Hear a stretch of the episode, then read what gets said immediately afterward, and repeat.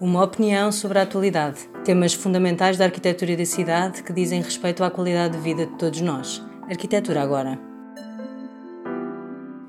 O sistema alimentar global. Como pode a ocupação resiliente do território contribuir para o planeamento urbano? Hoje temos connosco Luís Sousa Farinha, arquiteto. Quando em 1899 Auguste Escoffier desenhou e montou a cozinha do novo Hotel Carlton em Londres, Estava longe de imaginar que a sua recém-criada prática do menu à la carte seria um contributo decisivo para a mudança comportamental da humanidade e o início de uma nova e grandiosa atividade económica. Porém, o processo remonta a milhares de anos atrás.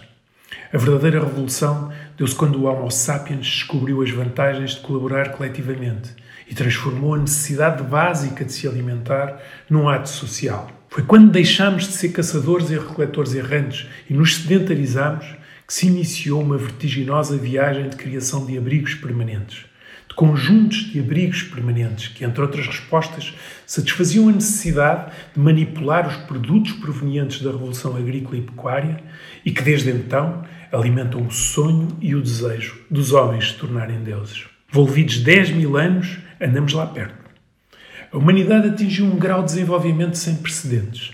As sociedades tornaram-se complexas redes de contactos e informação, mas no limiar da eternidade continuamos a ter que satisfazer necessidades básicas e a alimentar cadeias de valor fundamentais, que, tal como nos primórdios, geram uma ação individual e coletiva que tem uma expressão territorial indelével. Um sistema de vasos comunicantes o setor alimentar desde sempre determinou a forma como o homem ocupa e explora o território.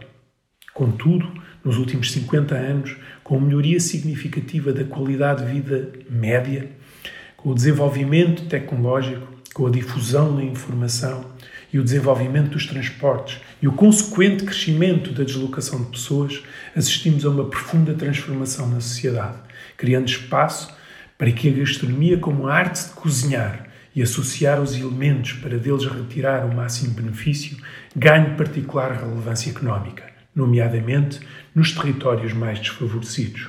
A gastronomia, enquanto expressão cultural, é responsável não só pela salvaguarda da identidade, da tradição e do saber local, mas também um fator de acrescida atração turística e, consequentemente, um duplo gerador económico, na medida em que contribui para a defesa e promoção dos produtos endógenos e para a fixação de pessoas, por via da criação do emprego e do desenvolvimento socioeconómico. Em todo o mundo, milhares de sucessores do chefe Escoffier têm contribuído para o refinamento de um delicado processo de criação gastronómica, que atrai milhões de indivíduos e que é responsável pelo movimento global de incontáveis bens e recursos. Experiências gastronómicas autênticas e diferenciadoras são promotoras de destinos e elo de ligação com diferentes produtos turísticos, contribuindo decididamente para atenuar o impacto da desertificação em locais de baixa densidade, mas também para a sustentabilidade e expressão paisagística dos territórios. Poderíamos falar monta da montagem de um prato,